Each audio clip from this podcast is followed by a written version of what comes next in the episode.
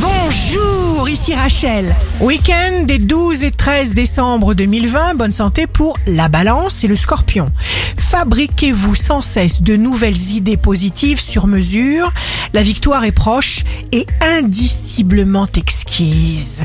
Les signes amoureux du week-end seront la Vierge et les Poissons. Belle surprise très bientôt.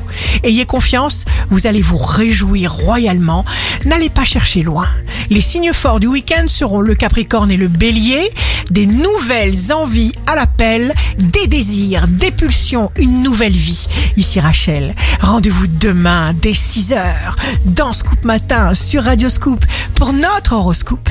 On se quitte avec le Love Astro de ce soir vendredi 11 décembre avec le Verseau. Les plus belles choses du monde ne peuvent être vues ou même touchées.